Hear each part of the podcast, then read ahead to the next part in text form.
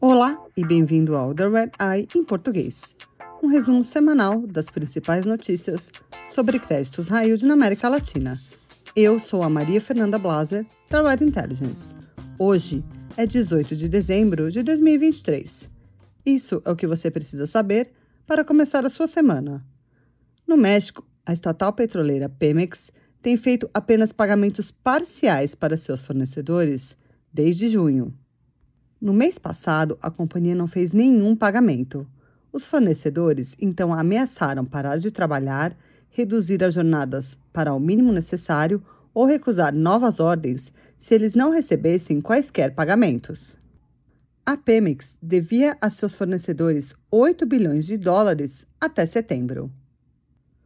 O novo governo da Argentina desvalorizou o peso em 54%, cancelou obras públicas e vai reduzir subsídios para as tarifas de energia elétrica e transporte público em 35%, começando em janeiro. O governo também diminuiu o número de ministérios de 18 para 9 e não vai renovar contratos de servidores públicos que foram contratados no último ano.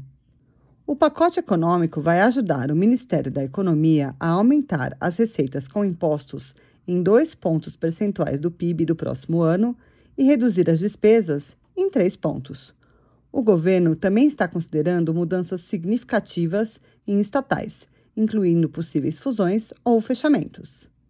Já a Costa Rica vai tentar fazer uma troca de dívida no próximo ano para reduzir seus riscos de refinanciamento e espalhar seus vencimentos. O ministro da Economia, Noguia Costa, diz que o índice de custo de endividamento pelo PIB deve ter um pico no próximo ano e que o índice de dívida pelo PIB já tinha caído para menos de 60%.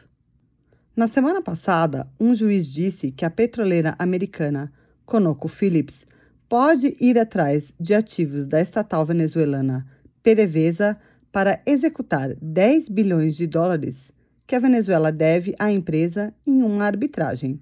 A dívida existe desde 2006, quando o país tomou controle de campos de petróleo operados pela Conoco.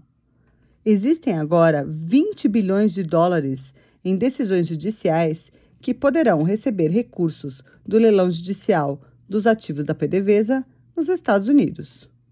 E por fim, no Brasil, a empresa química Unigel conseguiu uma liminar que impede seus credores de executarem dívidas por 60 dias.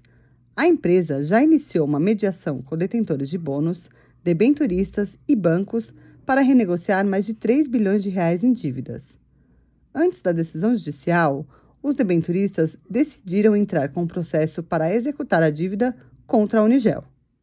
Obrigada por ouvir The Red Eye em português. Você pode se inscrever para ouvir The Red Eye em inglês português e espanhol em todas as plataformas. Para mais notícias exclusivas sobre o mercado de dívida emergente, acesse o nosso site www.re2dintelligence.com. Até a próxima!